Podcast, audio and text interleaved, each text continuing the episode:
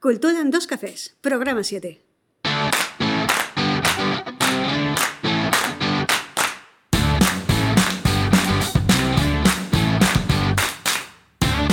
Buenos días oyentes culturetas, bienvenidos a Cultura en dos cafés, el podcast quincenal en el que hablamos de cultura preta porter y de guerrilla. Os habla Gema Carrera, psicóloga y escritora. Y si todo va bien, al otro lado del micro escucharemos a Fernando Tebar, director y productor en la Fera Teatre. ¿Qué pasa, Fernando? ¿Cómo estamos? Muy bien, muy bien. Aquí ya con ganas. ¿eh? Muchas ¿Otra ganas. ya. semanita más? Ay, sí, yo estoy cogiendo el gusto y... Pero, espera, espera, espera. ¿De qué vienes disfrazado hoy? Ay, ¿no me ves? ¿Es la falda esa? Falda, mis alitas...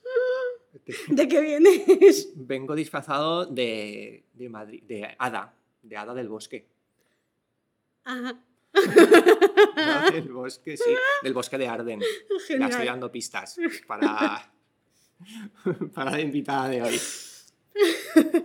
Vale, pues ¿nos explicas por qué vienes así disfrazado, por favor? Pues os explico por qué. Porque hemos ido a ver un espectáculo de Shakespeare y todos sabemos que Shakespeare, pues a algunas, a algunas de, sus, de sus obras las ambienta en el bosque de Arden. Por eso. Genial. Ya sé que he venido sin depilar las piernas y se me ven los pelos. Pero bueno, es lo que tiene el disfraz. Genial. Pues nada, con el bosque de Arden y con nuestro amigo Fernando vestido de hada, presentamos el programa 7 con una invitada que acaba de estrenar El sueño de una noche de verano en el decimoprimero Festival de Talleres de Teatro Clásico. Ainhoa Ortuño. Hola, ¿qué ¿Cómo tal? estamos? Bien, muy bien. ¿Qué te parece el atuendo de nuestro compañero? Me parece increíble, vamos. Pues hoy haremos la entrevista a Ainhoa Ortuño, que nos explica un poquito su trayectoria eh, hasta la actualidad, hasta su profesión. Pero antes vamos a dedicar el programa a todas esas personas que pasamos más tiempo navegando por el menú de Netflix para elegir la película que viendo la película. Somos muchos, chicos.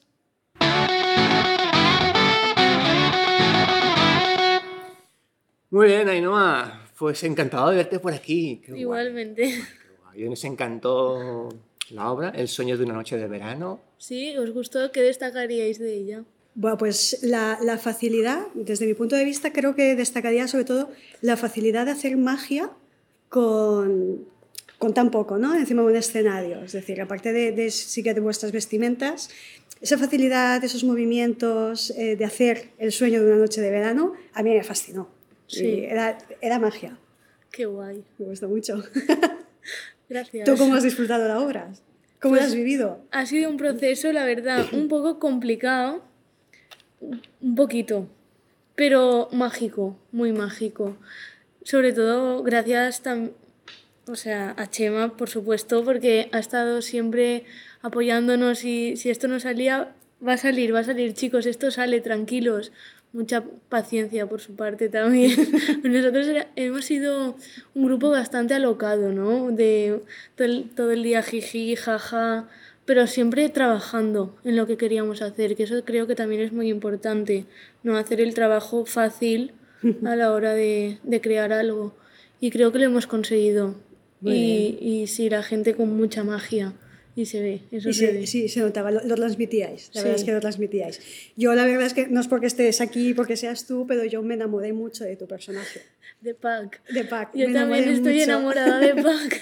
Ese personaje transmite una mezcla entre magia y misterio y, Hmm. y esa, ese diabólico que tienes. Sí, también un mensaje bonito, ¿no? De su personaje de vive la vida ahora y haz lo que quieras, que luego los errores vendrán después y siempre puedes aprender de ellos, da igual, tú vive. Sí, Y eso es bonito de ese personaje. Yo me, me he cogido mucho esa frase de vive ahora y lo malo ya vendrá. Y que lo malo al final tampoco es tan malo, sino puedes verlo desde una perspectiva completamente diferente y afrontarlo pues, Sí. como mejor se pueda en ese y momento. con, con sonrisa y alegría. Al final, Como decía Pac, vaya. correcto. Muy bien. Bueno, pues cuéntanos un poquito, empezamos desde el principio. ¿Quién eres y a qué te dedicas? Yo soy Ainhoa y soy actriz. Eh, bueno, empecé aquí en, en Almusafes, en la escuela de teatro. Y luego me fui al Escalante, también hice teatro en el Escalante, luego a la escuela del actor también. Luego empecé la carrera en la escuela del actor. En la- estando allí haciendo la carrera me cogieron para dos pelis y una serie. Qué guay. Y así ha sido hasta que terminé la carrera y ahora, y ahora esto de con, con ellos. Y ya está. ¿Qué pelis y series has, has Pues hecho? me llamo Genet, que va sobre. es un documental de una sordociega y cuenta un poco de su vida, ¿no? Cómo se ha podido sacar la carrera sin, teniendo. Es esa- una ceguera, que es muy complicado. Mm, y, y wow, también fue, la verdad es que ha sido trabajos de mucho aprendizaje para mí porque no tenía ni idea, la verdad, de que pasase eso en la vida real. Entonces, pues me ha abierto mucho los ojos. Luego la peli de Lucas también, que, bueno, es de un, de un chiquillo con problemas y bueno, que al final pues, mírala. Eso, ¿no? Que cómo se gana uno al final también, la vida. Y si Santana Raons en apunt de sexualidad para la gente joven. Muchos ya está bien de tabúes y cosas raras. Exacto. Y nada, hay que aprender. Muy bien. ¿Y ¿Te han gustado? ¿Han sido experiencias? Sí, la verdad, que, la verdad que sí, la verdad que han sido experiencias que yo terminaba y me iba a casa y decía, wow, qué, qué, qué aprendizaje me lleva hoy. Pero eso también creo que va con la persona, ¿no? De no voy a trabajar y ya está, y me voy a casa y mañana otro día. No, no. Tú si vas a trabajar, vas a trabajar por algo y al final ir a trabajar en esto es como ir a estudiar, ir a aprender algo nuevo. Y creo que, bueno, yo por lo menos me, de cada cosa me llevo algo. Muy bien. Claro. ¿Y crees que hubo, o sea, por qué empezaste eh, a dedicarte al número, a las artes escénicas? ¿Hubo alguna chispa en algún momento? Verás, yo hacía gimnasia rítmica, entonces a mí me gustaba mucho salir a dar el espectáculo eh, delante de la gente, yo, madre mía, disfrutaba. Y nada, tuve una lesión, me dejé la gimnasia y dije, jolín, es que me gusta mucho, quiero seguir en esto, quiero continuar. Y la danza sí que es verdad que va muy ligada a lo que es las artes escénicas en sí. Al final, si tú estudias arte dramático, pues también tienes que tener la parte de conozco mi cuerpo, conozco mi mente, que es muy importante que las tres cosas estén muy equilibradas. Entonces, por una parte, yo una más o menos la tenía. Entonces también fue más fácil para mí empezar. Y nada, eso, yo al final nunca ha sido algo de, uff, me levanto y quiero ser artista, ¿no? Viene te de, viene un poco- desde la cuna. Bueno, eso es verdad que importante la parte física. del Claro, cuerpo. una persona tiene que tener, y sobre todo aquí, o sea, si no tienes la mente en lo tuyo, te conoces tú, ¿quién lo va a hacer? No, al final es conocer tus límites y saber cuál es, qué puedes hacer en tu trabajo y qué no. Y al final, pues es eso lo importante, estar, es una balanza, ¿no? Y si, sí, y si uno ya pesa más que otro es de, uy, no, no, voy a ver cómo puedo equilibrar los tres. Muy bien.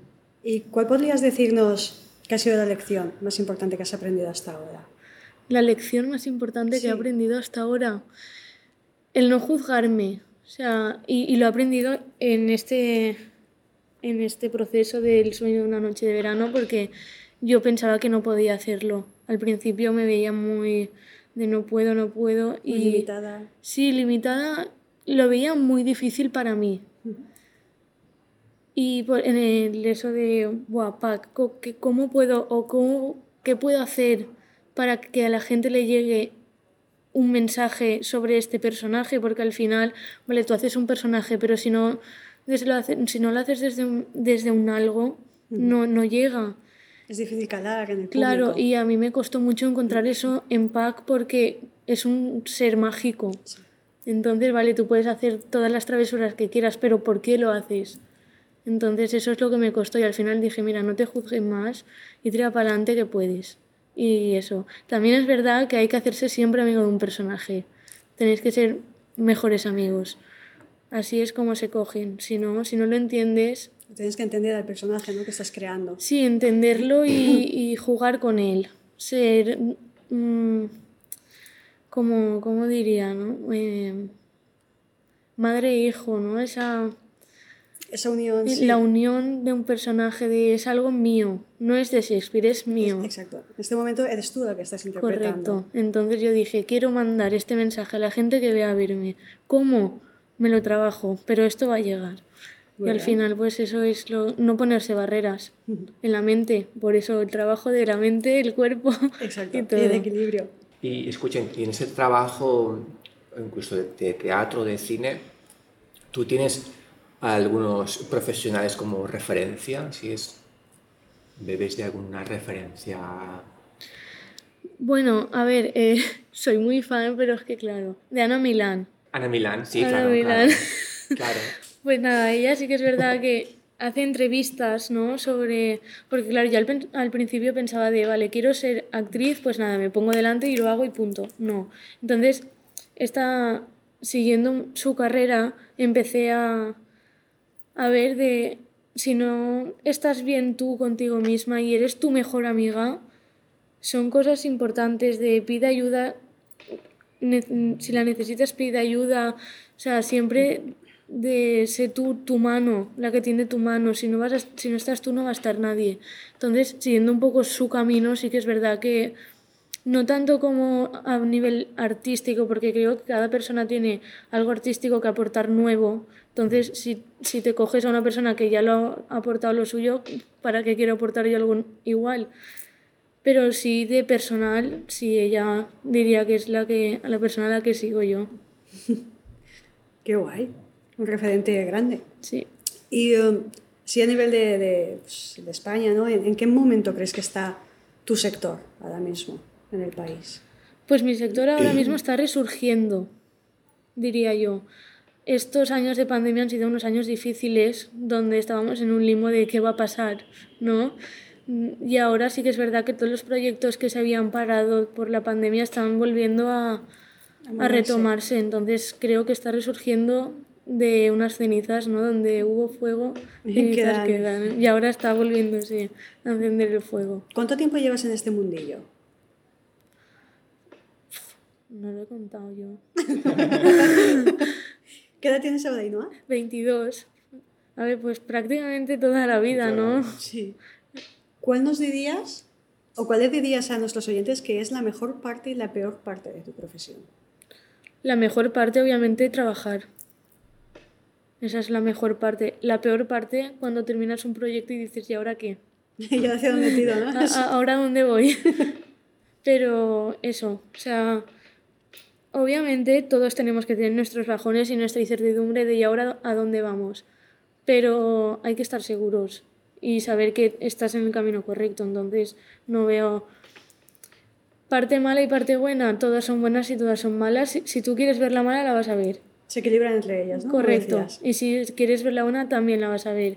Y al final siempre hay que ver lo bueno de lo malo y lo malo también de lo bueno. Todo. Está todo equilibrado. Y si pudieras volver... ¿Estoy hablando yo sola, Fernando? Sí, sí, no, estoy Es que estás con las antenas ahí Estoy puestas, hijo. escuchando y me estoy quedando alucinado. Mira, y hablando de lo bueno y de lo malo, ¿vale? o de aprender de lo malo, ¿cuál crees que ha sido el error eh, más importante que has cometido y del que has aprendido más también? El error más importante que yo juzgarme, lo que he dicho antes, ju- juzgarme antes de entender algo. Yo cuando es lo mismo, cuando me dieron el último texto, dije, "Eh, se ha flipado, no lo voy a poder hacer. Y nada, o sea, el error es juzgarme, ya está. Ponerte tus propias Sí, barreras, ¿no? que al final son barreras que no existen y que he creado yo porque para, para no salir de mi zona de confort, ¿no? Son barreras que al final dices, mira, quítalas porque no te van a llevar a ningún sitio. Y cuando sales de la zona de confort, que mucha gente tiene miedo a salir de ella, no, lánzate, lánzate y cuando te lances verás como encuentras el, el gustillo, ¿no? A salir Sí. de ella. Al Que- que final puedes mola. más de lo que tú te, te Sí, limitas. y mola eso de la incertidumbre. Estás eh, un día en... El dar el paso cagado de miedo, ¿no? Correcto, Decir, de- Adelante. Sí, me gusta ponerme a prueba a mí también. Eso también hay que tenerlo en cuenta porque, no sé, ponerse a prueba uno mismo creo que es lo más bonito que pasa en esta profesión. Porque te descubres y conoces cosas de ti que si no lo llegas a hacer por ti, nadie te dice, tú tienes esto, esto y esto. Entonces es bonito eso. Oye, qué chulo. ¿Y qué le dirías a tu yo del pasado si volvieras atrás? que siguiese por el camino que tenía y que no hiciese tanto caso a la gente. Que la gente, yo empezaba y todos me decían, tienes un futuro súper negro. Tengo esa frase ahí de, el futuro es negro. Y yo dije, me da igual el futuro, ya lo pintaré yo de colores. Ya me encargaré yo de que mi futuro no sea negro. Y, y que no le haga tanta importancia, no le dé tanta importancia a las palabras de la gente que al final solo son palabras, ¿no? ¿Y por qué mundillos te has movido? ¿Es, tú empezaste eh, a estudiar arte dramático aquí en Valencia, mm. en otro sitio? No, empecé a estudiar arte dramático en la Escuela del Actor La Carrera, pero yo venía del Escalante también, con Pepa Juan, una gran referente. Es como mi maestra del teatro, la amo mucho. Qué guay. Y entonces, bueno, ya vamos a hablar un poquito ya de, del espectáculo, ¿vale? Sí. Porque el espectáculo, ¿cuánto tiempo habéis estado en el taller? Desde enero. Desde enero, wow. Sí. Y entonces, en este último, bueno, vamos a contar el año entero, ¿vale? En este último año entero, ¿qué es lo que has aprendido? ¿Qué crees que la lección más importante que has aprendido? La lección... O, o cosas que has aprendido que te han parecido interesantes. También, incluso también fuera del teatro, ¿eh? A nivel personal, por alguna vivencia o algo. Es que han sido tantas este último año. Yo creo que ha sido el año más duro de mi vida. Intenso, ¿no? Sí, Intenso. Sí, sí. Eh, cosas que he aprendido este último año. O te lo pondría más fácil, va.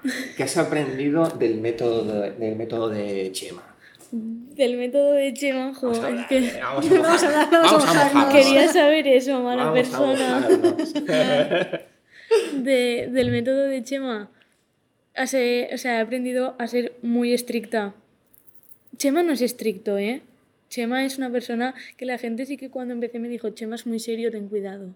Y yo fui al taller súper cagada de decir, Madre madre, mía. mía, la que me espera a mí con Chema. Encima tiene una voz que es un, es un señor que dice, Sole, qué señor. y sí, sí, chapó. Me quito el sombrero. Yo Chema lo tengo arriba. Y, y eso, eh, he aprendido mucho a no darle a la gente todo ya desde un primer momento como personal, ¿no? Ya de tú quieres algo mío, pues te lo vas a trabajar. Que todo no te lo, la vida no te da- lo da todo en bandeja. Te vas a tener que Entonces- ganar. Si quieres mi respeto, te lo ganas. No te lo voy a dar desde el principio. ¿Quieres mi simpatía? Te la ganas también. ¿Y Chema se ha ganado tu respeto? Chema, no sé si se ha ganado mi respeto, pero sí que el respeto de Pac lo tiene. Y creo que es más importante que tenga el respeto del personaje que el mío, que al final yo ya iba con el respeto ya puesto de es Chema, es director y voy a trabajar con él. Entonces, creo que es más mérito de él el ganarse el respeto de, de la obra, que al final ha sido el trabajo, un trabajo bonito, con mucho tra o sea, un trabajo con mucho trabajo y, y los personajes creo que estaban perfectamente acordes a, a la niña que llevábamos. Qué guay. ¿Y de dónde sale esta obra? ¿Sale de un taller? ¿Sale de que os llaman porque tenéis que hacer una obra? Eh, yo lo vi y ponía manda información y yo mandé la información y luego no me llegaban los correos de hay una reunión y yo uy porque o sea ni, ni sí ni no no me llegaba nada ¿Pero era un taller que hacían en la sala Rosafa? ¿De, Sí. de formación? sí sí sí pero eso eh, yo lo mandé y luego ya me llamaron de la sala de ¿confirmas o no confirmas? y yo sí sí confirmo yo qué sé si no me ha llegado nada Y tú, vale, Y hasta, hasta la última semana tampoco me, lleva- me llegaban los correos. Era la de la oficina estaba de ¿por qué no te llegan? Y yo no lo sé. Hay un fantasma. Era Pac que estaba ya por El ahí. Pac estaba ahí haciendo sus travesuras. ¿Qué es lo que más has disfrutado de esta obra? El texto. Decir el texto aportando algo que la gente no sabía. O sea, la gente habla de la magia como algo que se, se va, ¿no?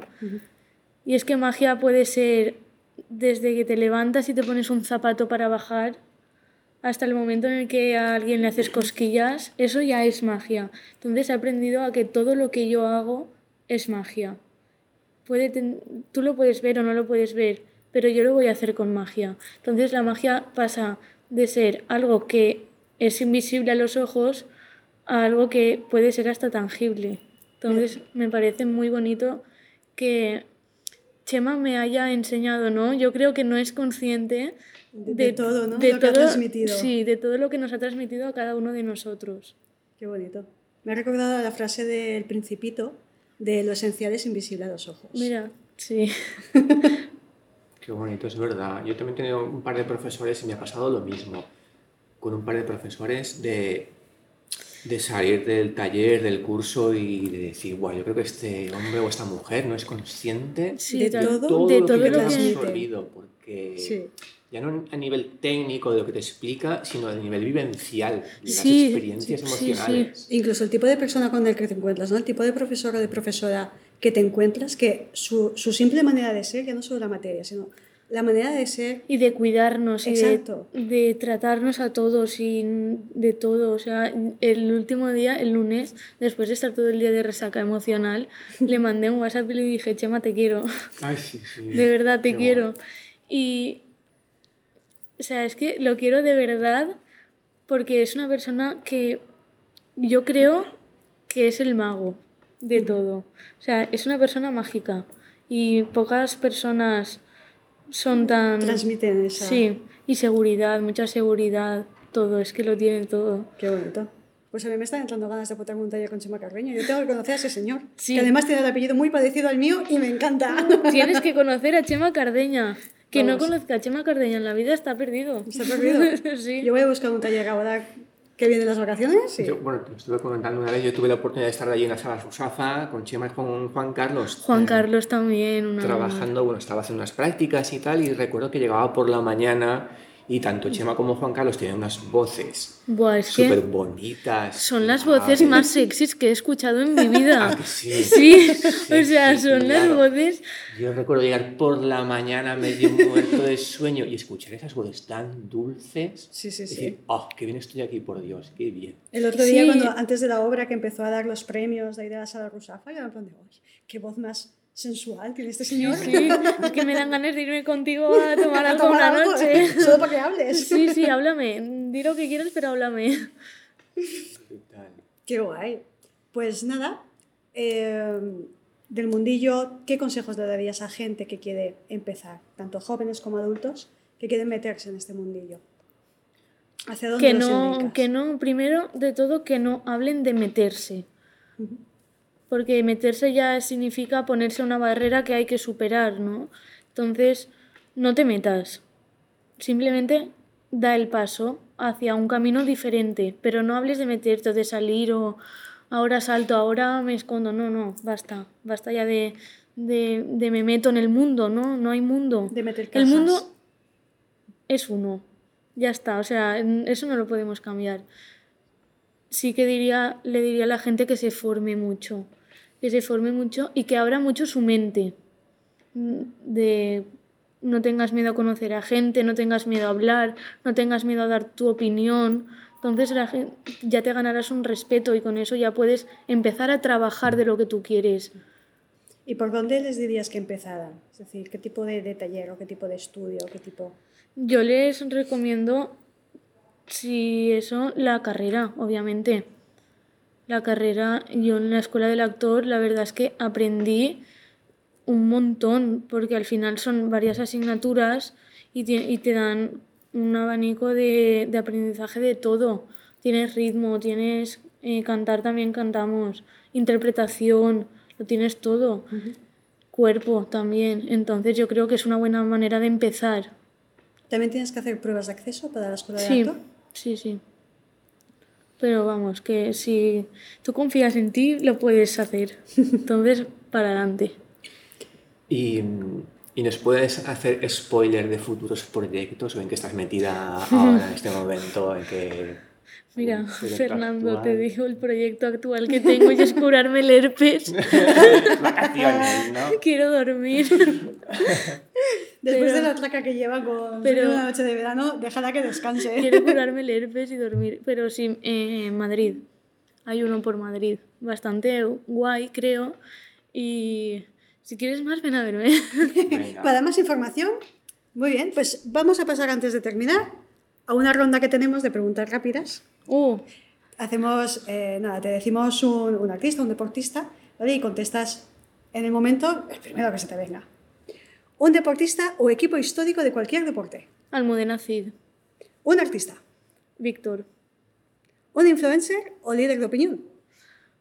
Es que no soy fan de los influencers. Pasamos. Un sitio para comer y qué pedir en ese sitio. El Dede, en Ruzafa. Es un restaurante turco. ¿De, de- ¿Cómo se escribe? Dede. De- Dede, dede. D-E-D-E, Dede. Como dodo, pues dede. Ese. Apuntado. Una canción. Mami de la fumiga. Vale. Las madres son lo más importante en este mundo. Sigue tú, que no te he dejado. Una película Big Fish. y un videojuego. No tengo videojuegos yo. Ninguno. O sea, cero. No, no sé ni lo que es la, la eso. La consola. Ni siquiera el Tamagotchi. No, no, yo tampoco. O sea, tengo WhatsApp y da gracias. Y, vale, y ahora eh, te vamos a hacer la pregunta del invitado. A verás tú, Fernando. Que es que para dentro de, quin- de 15 días vendrá otra persona, ¿no? Entonces queremos que tú hagas ahora una pregunta que nosotros le transmitiremos a esa persona. Ah, O vale. sea, puede ser lo- todo lo loco que tú quieras. Vale. Tendrá que asumir. Las consecuencias, Las de la consecuencias. pregunta. Vale. La pregunta del invitado. No puedo saber para quién es. No. Bueno, te podemos hacer un pequeño adelantamiento. Es alguien que eh, coordina una sala de teatro. Eh, voy a la pregunta, la digo ya. Ujú. Vale. Eh, si cuando coordinas una sala se supone que dentro de, de, por ejemplo, en la de Ruzafa, pues tienen Su línea de sí, su programación. línea de programación, ¿no? Eh, cuando coordinas una sala, también te mojas como en la vida real y te atreves a llevar a esa sala obras que no tienen nada que ver con tu línea para poner a prueba también a tu espectador o simplemente eh, te basas en lo que tienes. Ole, ole, buena Ole, pregunta, ole. buena pregunta. Hombre, Vale, y Vale. para acabar, eh, también te vamos a decir, porque nosotros aquí en el podcast queremos ahora ampliar a, a hacer programas todas las semanas, y habrá una semana en que to- tocaremos una especie de monográfico. Bueno, que, mm, queremos ampliar, hicimos votaciones y la gente nos votó en un 82% o así, pues que las hiciéramos semanales. Ahí, A Mil tope. Mil y pico votos hemos tenido. trabajo extra para todos, estupendo. ay, pero eso está bien, ¿no? Está guay, está guay. Además nos gusta. El trabajo siempre es chulo. Sí, y más cuando lo disfrutas. Claro. Y entonces queremos preguntarte, ¿tú ¿qué tema te gustaría que tratáramos aquí, por ejemplo? Pues el tema de lo que estáis haciendo, la cultura, pero también muy como llevada más para no para gente que se dedique solo a la cultura, ¿sabes? Porque al final, vale, sí, la gente que sabe de cultura ya sabe la cultura y más en Valencia, ¿no? Que es como un pueblo y entonces ya conoces. Entonces estaría guay como llevarlo más a gente, mira, para que conozcas, ¿Para para espectador?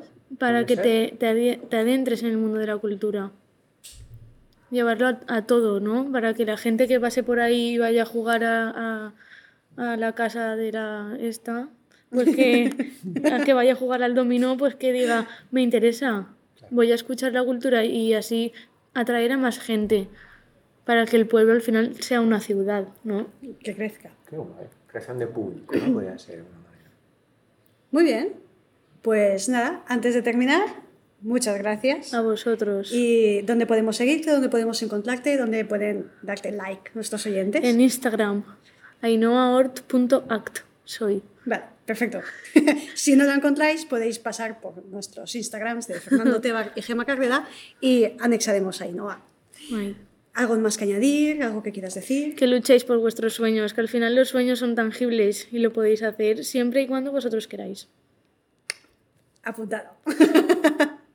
Perfecto. Nando, ¿algo que añadir? Nada más, bueno, después ya De, esa queda fra- de la frase triunfal. Perfecto. Y hasta aquí el programa de hoy. Si te ha gustado, puedes darnos 5 estrellas en Apple Podcasts. Tu me gusta en iBooks, tus 5 estrellas en Spotify, ya que así ayudarás a que este podcast siga existiendo y siga creciendo. Desde aquí, Nando, Ainhoa y yo nos despedimos. Nos escuchamos en el próximo programa. Y ya sabéis, si no podéis venir, traed un sustituto. ¡Adiós!